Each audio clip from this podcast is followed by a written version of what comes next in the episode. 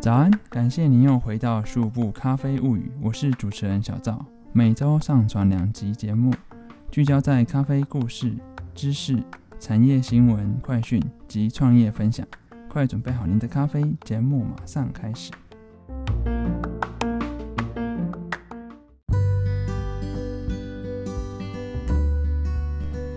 这次的播客节目比较长，会分上下两集。听完上集喘口气，倒杯咖啡再继续。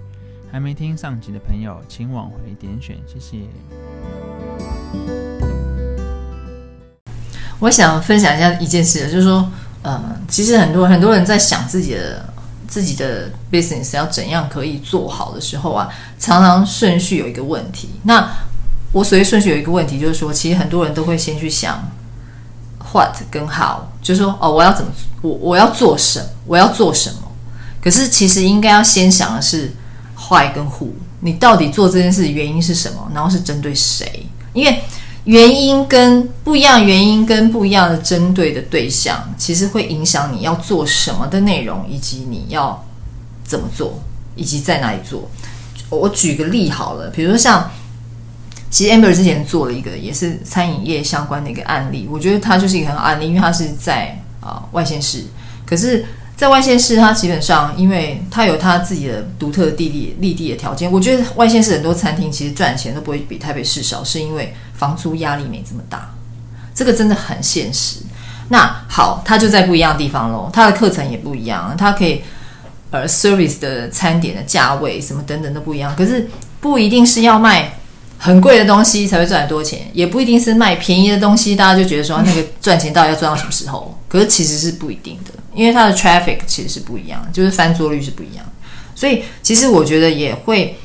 呃想要这边特别分享，就是说我们提供的 solution 除了要协助你落地之外，其实也是在协助说大家先想清楚到底做这件事情为什么，然后是要针对谁，然后这些事情都先想清楚之后，其实要做什么。事情可以做得更好，其实就是靠我们团队给跟你的一些讨论，它出整合出来的一个答案，那又符合你想要的预算，我觉得它就会是一个啊比较好的答案。对我认为世界上没有一百分的答案呐，可是就是一个比较好的答案就可以确保你的生意会比较好。对啊，这个这个其实还蛮重要，需要整合过。对啊，嗯，好。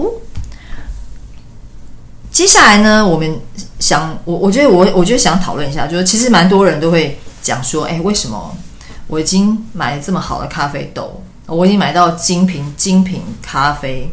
然后我又这么好的器材，我用了两两百万一百万的器材，为什么还是没有客人？我我觉得我们先不要回答这个问题，我们先来问彼此啊，你们都是为什么会喝咖啡？为什么会去买咖啡？你说我们怎么选咖啡店吗？对对，怎么选咖啡店，或者是你今天一定要来一杯咖啡的时候是为什么？我们先从感性感性切入，再来讨论这个理性的问题。是吧？先说好了，你为什么会一定要喝一杯咖啡？呃，咖啡基本上是是已经有点像是习惯嘛，你就是一定要非得来一杯咖啡。但是当当我开始对于咖啡有更多的认识的时候，其实基本上呃，只是一个呃，即溶或或者说是就是买买个便利商店买个咖啡这件事情，我觉得它已经没有办法满足呃我对这一杯咖啡的的一个要求。那所以呃，我觉得喝在在当下基本上呃，一定会先找说，那你附近有没有？一个不错的咖啡厅，嗯，好，所以呃，你的地点有没有没有落在一些呃合适的商圈或或者说是住宅圈里面或怎么样？我觉得这个也是呃很很重要，因为我们不太可能大老远跑去只为了喝一杯咖啡，有，但是可能不是你每天会发生的事情。那那再来，其实基本上，我觉得呃，就那个咖啡厅给你的一些感觉，有可能就是说，呃，你呃互动吧，对，说就是老板可能给你的，跟你跟你的一个咖啡，比如说是就是说以以一个一个咖啡讯息的交流等等来讲，或者说是呃，对对于一些呃购买咖啡的时候所产生的一些对话的一些呃这这种互动，是不是让你一天就有一个好的开始？诶，我觉得这可能也是一个也是一个很很很有趣的呃点。为什么我会我会想要选择某一个咖啡厅？嗯。对吧？那当然，呃，你说咖啡烘呃烘焙的技术、冲泡的技术这种，那我觉得这个这个点上可能就呃这个比较见仁见智啊。对，嗯。我自己的话，基本上我不太在早上就喝咖啡，我通常会通常会是在下午。那很多人可能会觉得说啊，那是因为已经快要睡着，精神不济。我倒是不是，有可能是因为下午的时候的会议比较多，然后我就会觉得好像。得有一个东西，那个好像充电哦，就是那个醒脑用的这样子。对啊，当然，当然每个人对那个这个这一杯咖啡醒脑的时间点可能不一样。像我，像我大表姐就一定要一大早一定要来一杯咖啡。那我通常是下午的时候。那我我觉得它其实对我来说是有一点像一个，我觉得它是一个很有趣的依赖。就像我在美啊美国念书的时候，我觉得喝星巴克的感觉像是在台北，很妙吧？它明明是一个美国品牌。可是因为它台北有，然后我又念一个很乡下的学校，它竟然有星巴克，我就觉得喝星巴克的时候，感觉自己是在在台北，所以他其实是有一个心情在那里的。我觉得对我来说是一个很有趣的体验啊，对啊，对，就就就像我妹会去喝，我觉得简直是贵的要命的天人珍珠奶茶，在洛杉矶贵的要死，她还是会去喝一样，对啊，就是一个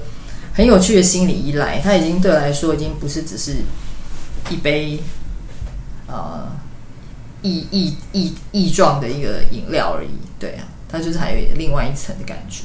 对啊，amber 你觉得嘞？我觉得其实有时候我觉得咖啡还并不是这么好喝，但是我觉得咖啡对我来讲，它好像变成一个生活的仪式。我也不会特别老远，就是跑到某一间咖啡店去喝，但就是如果它它是。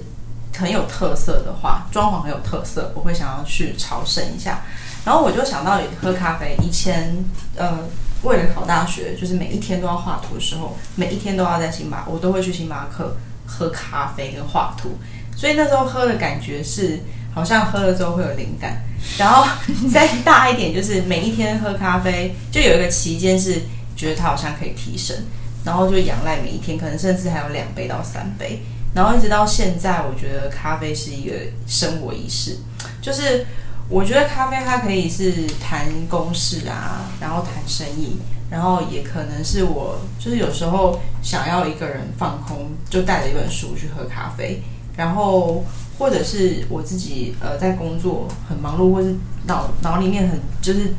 打结的时候，我真的会把事情事情放下来，然后自己磨咖啡豆，然后自己冲，然后无敌放空的去。享受那个片刻的事情，然后，所以我觉得咖啡对我来讲是仪式，然后我觉得是好玩有趣的，因为我个人也没有限定一定是要喝黑咖啡或者是什么样口味的咖啡，就是我也超爱喝拿铁的，还有那个韩国的四百次咖啡，我还要自己亲手做，就是我觉得咖啡是现在对我来讲是一个有趣的体验，然后我自己也是有自己的想法，所以对于。呃，这个好玩的事情是很重要、很重视的。嗯，那小赵，你喝咖啡除了职业病之外，你还有什么其他原因吗？其实，其实我私底下现在就是，不管是早上还是晚上，我都会避免喝咖啡，因为其实，当然第一个是跟你上班时候需要一直无限的去 test 的也有关系，另外一个其实是为了要确保我的呃那个 test，就是我可以喝到的味道的风味的广度。不要受限，就是如果一直在喝咖啡，其实你的、你的、你的味觉吸收到的 information 就是都是咖啡的 line 嘛。那如果你要扩充，尤其是以前我也是一个厨师，所以为了要让你的味觉可以复习跟扩充、延伸你对风味的认知，其实我其实不会再聚焦在咖啡太多。除非如果今天真的是要跑一间咖啡店，或者是不管是为了要开会，还是要为了要放空，为了要 whatever，就是不是只是为了喝咖啡去咖啡店。我也不一定会点咖啡，除非是我第一次去这样子，或者是我出国第一次去。所以我其实对我而言，就是我其实跑咖啡店不太会看他的他选的豆子或者是他用的机器，因为有时候你会发现一些厉害的店，它就是可以用很很一般的咖啡跟一般的器材，它就给你很好的咖啡。尤其是厨师做那么多年，我其实在看的不是它的装潢有多华丽，或者是如果是以厨师的角色啦，我会看他怎么去全是风化的食材变成一个经济，就是他拿赚钱的一个一个一个一个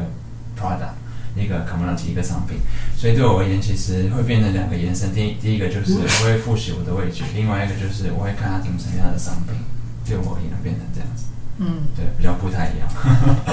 像像我老公一定是每天早上一杯现磨现冲的咖啡，他已经养成习惯，所以我我只要听到那个磨豆机的声音，我就知道起来了。OK，对，那我觉得这个很好玩，是对他来说，就是我觉得他他的这个仪式可能跟 Amber 很像，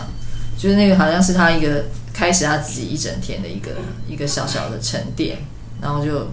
苏醒了这样子，对啊，所以其实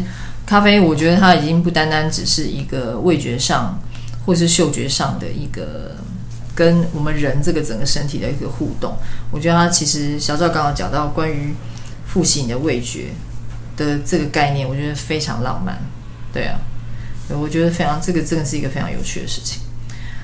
然后因此呢，其实我们也可以来看看，就是说，好哦，那如果说有人问我们，为什么我已经用了很好的咖啡、很好的器材，还是没有客人？小赵，你会怎么回答他呢？嗯，其实我们常常都会在台北市区就是乱晃的时候，晃到一间没有没有招牌、没有名字，然后里面在卖咖啡的场域，或者是里面在卖一间餐厅、嗯一间小酒馆都有。嗯那当然就是如果有，先不要管它的经营目的是什么，就是它其实能见度都是相对较低的。嗯那这就是一个 issue 嘛。那另外一个 issue 就是说，他有没有想要在这个产业，不管是他想要赚大钱，或者是打造他的知名度，那他的能见度有没有做到？其实能见度是一个很重重，再就是你的能见度能不能被客人感受到？嗯有有的人就是他花了非常多的钱去行销宣传他的他的理念、他的他的视觉、他的呃设计感、空间感。可是其实有很多人其实是 receive 不到，就是他做了很多事情，可是我们好像没有感觉，这也是一个问题。那有非常多的店家，他其实在因为其实器材就是咖啡设备跟咖啡豆，其实离顾客其实有点远，因为我们其实就是在找一杯咖啡嘛。就好像你不会去麦当劳问他说你买的薯在哪里种，这这薯条从哪里来的，这肉你真的会问他是谁种的吗？谁养的牛吗？不会嘛。所以如果你现在 focus 在你的产品在渲染的时候，其实你没有办法让顾客感受到。所以麦当劳在宣传的其实是一个它的广告就是一个消费体验感，他不会跟你说我这是谁谁谁家的谁家养的牛，谁家种的买薯。不过其实有我们在做咖啡产业太太埋埋呃挖太深的时候，其实渲染出来的东西其实是刚好是相对消费者不在意的事情。嗯嗯嗯当然也是也也是有一定程序需要，呃，或者是说一定永续发展需要跟大家讲说我们用的是什么样的马铃薯，用的是什么样的牛。可是如果你一直买下去，其实大家会离你越来越远，嗯 这是一个现象。嗯确确实啊，我觉得，我觉得这种，呃，就是说，如果如果真的只要呃买买到好的咖啡豆，用买了好昂贵的器材，就可以有呃一个很好的生意，好，那那那基本上就不需要找我们这种团队了嘛，就就就这样做就可以了。那生意其实我觉得，呃，之所以它有有有变化、有趣味，就是在于说，它其实并不是真的就是那么单一，你只要呃顾好一个一个一个面向，然后你就一定会有生意。好，那所以我我觉得其实像呃咖啡咖啡厅呃咖啡的这个产业，我觉得在台湾的一个发展，我我相信呃以一个替他在台湾找到一个跟这样子的一个出发点去去去讲，我觉得呃非常在我在我的印象里面比较贴切的去去描述这样一件事情的，就像是成品书店所做到的一件事情，就是说，呃，他已经不是在讲去书店买书这件事情，那所以讲的事情也不单单只是说你架上有什么书。好，或者说你你你是不是全台湾书书籍量最大的一个书店或怎么样？而而是说，呃，成品书店它提供出来的是一是一个呃是一种文化，是一种你可以在逛百货公司吃呃或者说是吃饱饭之余，诶，我还有哪些地方可以去这样子，所以你会想到说，诶，我可以去成品书店。那在那边你可以消磨时间，你可以在那边得到呃一些呃休息，或者说是你你你你你呃基本的你也可以在里面看书。好，但是它提供的绝对不单单只是让你在里面看书买书。好，那我觉得说，呃，其实呃，我我们我们这个平台也是希望说，呃，能够替呃有有心想要进入这个市场的打去去打造说，呃，来到台湾，来到台北市，哦，那里的一个整个对于咖啡地图这样子的一个一个体验，能不能升华到像成品所带来这样子的一种层次？我想要讲一下成关于成品这件事，因为刚才小赵讲说，其实咖啡它不只是呃味觉、嗅觉，还是一个呃每家咖啡店卖的都是体验嘛。然后所以世华就呃举例了成品这件事，我想要延伸一个关于成品，我觉得很有趣。我同学他以前啊、在他演戏刚出道的时候，经纪公司规定他如果只有一个人的时候，只能去成品书店。绝对不会破坏形象，很很严格规定哦。那如果是跟我们一起吃饭，这是还好，因为就是可能餐厅都是比较 open 的地方，所以就还好。可如果只有一个人的时候，只能去成品，我觉得超妙。如果说我们我们跟我们合作的咖啡咖啡店，我们都可以替他们想到这一层，就是说今天客人来这边喝咖啡，不只是喝咖啡，而且我必须要说，刚才的问题是说。我有很好的咖啡，我有很好的器材，为什么生意还是不好？其实本身呢、如果有人问过小赵这个问题啊，这个人其实想法就有点错误，因为其实哎就有点有趣，我们也不要说错误，因为如果一间餐厅啊，比如说一间啊那个台菜馆好了，他跟你讲说我的厨师煮的菜很好吃，这听起来不是像废话吗？就你煮的菜很难吃，你还敢出来开餐厅？然后我的咖啡很好喝，这听起来不是像废话吗？所以其实客人绝对需要的不是不只是好吃好喝，尤其像可能台湾人台湾人嘴巴比较刁，因为我们可能对吃有吃已经变成是我们一个就是一群人对一群人聚在一起一定要做的事情。对我认识很多 A B C 以前就刚开始以前回台湾的时候，就说台湾的电影院实在太酷了，还可以带卤味进去。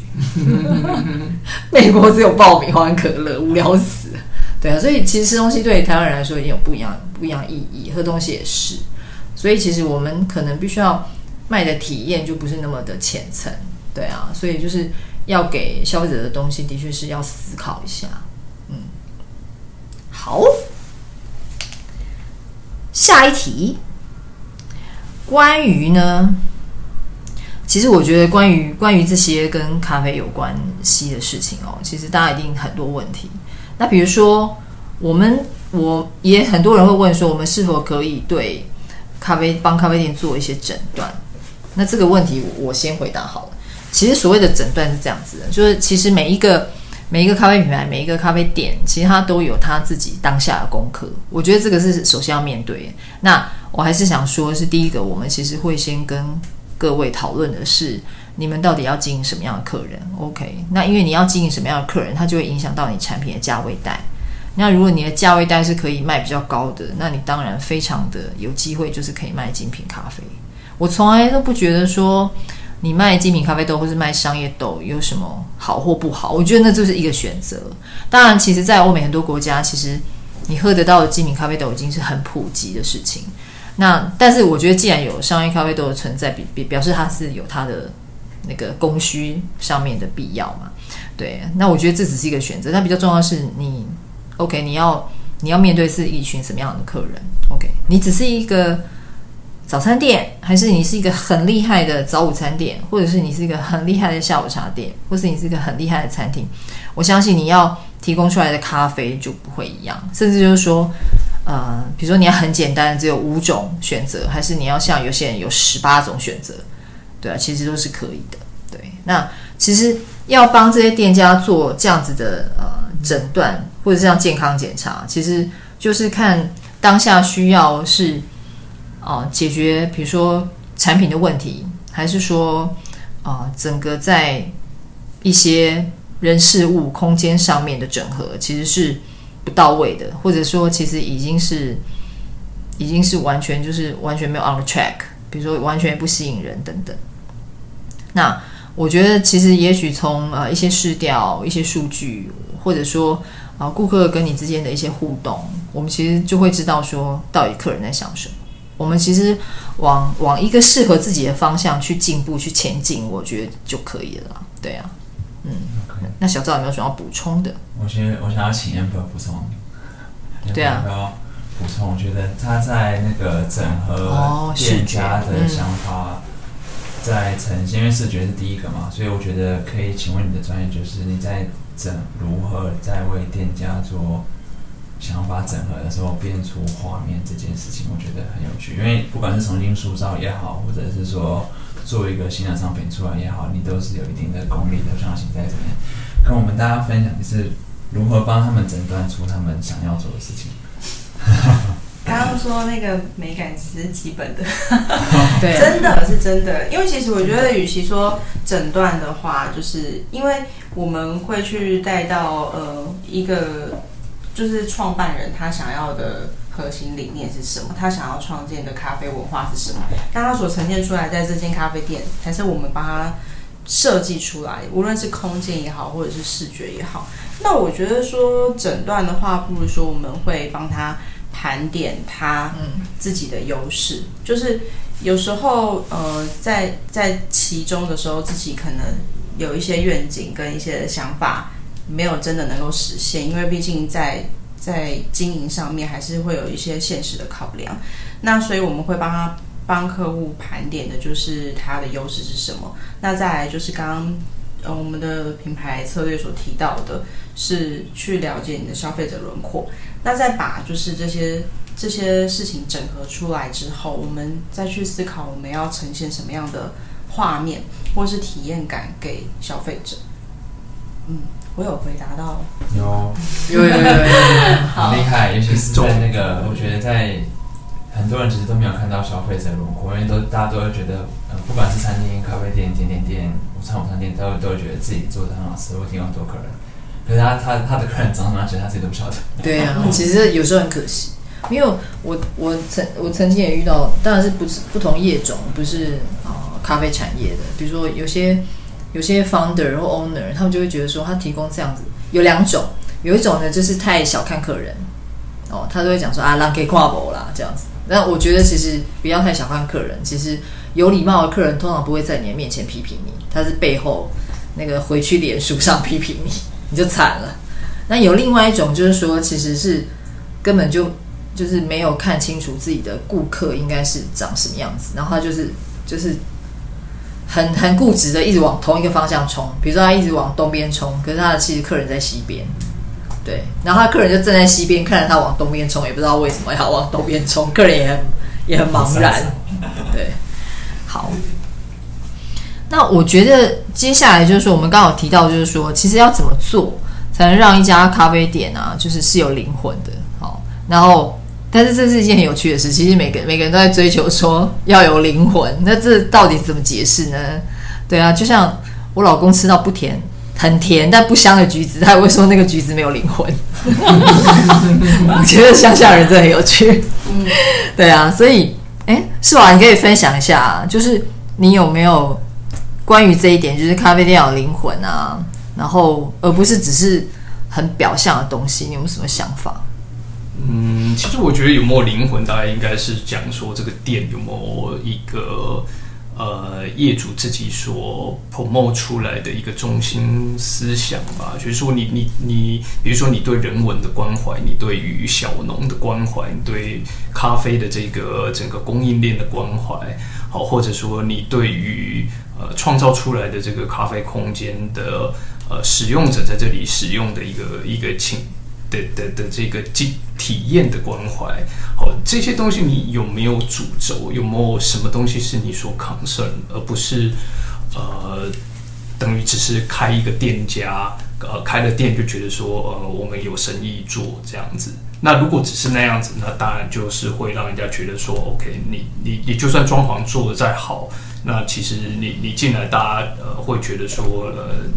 呃，因因为如果你没有那样子的一个一个一些呃想法，也就是说你没有那个样子灵魂，那其实我也不能说这样子你就呃花重金你就一定会打造出一个好的空间，因为基本上那个空间你没有传达出呃你想要的那样子的内涵的时候，那它只会流于就是一个形式而已。啊，所以，所以，呃，我们常常在做做这种空间的规划设计的时候，我们都必须要找很多的，呃，去跟人、跟业主聊，甚至去理解这个环境。哦，主要就是希望可以，呃，去找出一些从这些 context 中间去找出所谓这个灵魂在哪里，嗯，才不会让它东西就是流于一种形式这样子。那小赵你觉得呢？所谓的有灵魂是什么？嗯，其实我觉得有时候是一个全方位的一个感受，因为其实对消费者而言，就是如果他第一次你可以 catch 到他一个 care 的点，就是他他就会自己去跟你挖非常多东西，嗯就是嗯呃，不管是这间店的产品，或者是这间店的一些理念，或者是这间店的某一个 barista 咖啡师的服务，或者是这间店的一个设计的通调，或者是这间店它很会选音乐，或者是这间店的桌子很好坐，或者是这间店的杯子很好看。其实每一个点它构成的都是我们不一定说是灵魂，只是说它只是一个表象的呈现出来给你的一个体验而已。那那个体验，如果你可以一直无限堆叠的时候，其实它才可以体现出一个一个品牌或者是一个店家它是有灵魂，它需要花的是一段时间，这是无法避免的一件事情。嗯那 Amber，你有没有做过有些品牌让你觉得说 他没灵魂，很可惜？怎么办？很 就不能多品牌都没有灵魂对，我知道啊，我知道。我常常会做到那种没灵魂的品牌，不知道怎么办。也不是说没灵魂的，我觉得我这样讲好了。比如说像我我我这样讲，我会跟人家说，如果当你想要赚钱，而且非常想要赚钱，你的品牌就会很有灵魂。为什么？因为你希望你的顾客买单。那你要你希望你的顾客买单，你的顾客一定要跟你有互动。所谓互动不是讲道理，一定是讲感性。嗯，因为讲道理，就像我刚刚讲嘛，餐厅好吃就是讲道理嘛，这叫做废话。对啊，餐厅不好吃，你出来江湖混要到底要干嘛？对不对？对啊，就像阿累不能说他的酒不好喝嘛，这是很奇怪嘛。对啊，所以我觉得其实有些东西是你只你你如果你的那个起心动念，你那个企图心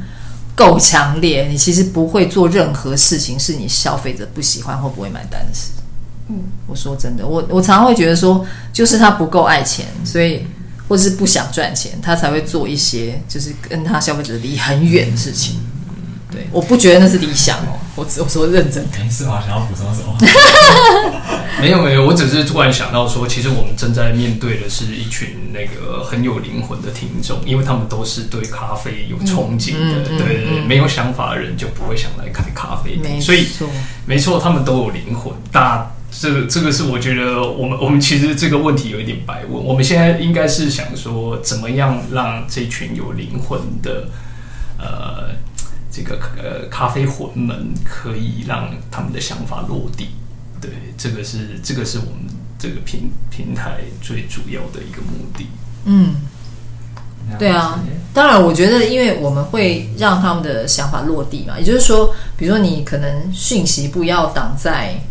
嗯就是不要挡在自，就是只是在自己理解这范围内，我们要把它 deliver 出去。那把它传播出去，可能借由传播工具，可能借由空间的设计，可能借由平面视觉的东西，甚至就是说，呃，我们的我们提供它很专业的关于咖啡、咖啡豆、咖啡烘焙。哦，咖啡冲煮等等的一些知识，或是我们会给他一些呃 know how 的传递。我觉得这些这一整套的东西，就是接下来我们会希望跟呃所有的人有一些互动的时候，然后呃 case case by case 去看大家需要的是什么，对，然后再给适当的 solution 这样子。好，当当当当当，不要了。接下来我们将要有一个 非常非常有趣的店家座谈会。来来来，小赵赶快跟我们分享一下讯息。原来宝宝，原来宝宝还蛮幽默的。他看到都好震惊，对，我们刚刚没有人告诉我。现在 现在开始有点醒。这次的节目是咖啡品牌力团队 SAK 第一次播客现身分享，会有上下两集。另外，我们即将在未来三个月里举办三次座店家座谈会。在未来计划开咖啡店或现有经营店面的转型，都欢迎来听听指教。我们第一次活动将会办在七月七号晚上七点半，在南京东路的 Boven 咖啡举办。活动已已已上传阿 Q Bus，请搜寻活动名称“听咖啡品牌脉络的声音”，连接我会附在节目内容里，请直接点选或复制连接即可哦。今天节目就到这边，好的，谢谢大家。谢谢哎，我想要补充一件事情，就是大家有什么想法可以留言在我们的 button，就是我们的那个区块下面都可以都可以留言，或者是给我们评价，好吗？记得，谢谢。好，太棒了，谢谢大家，谢谢大家拜拜。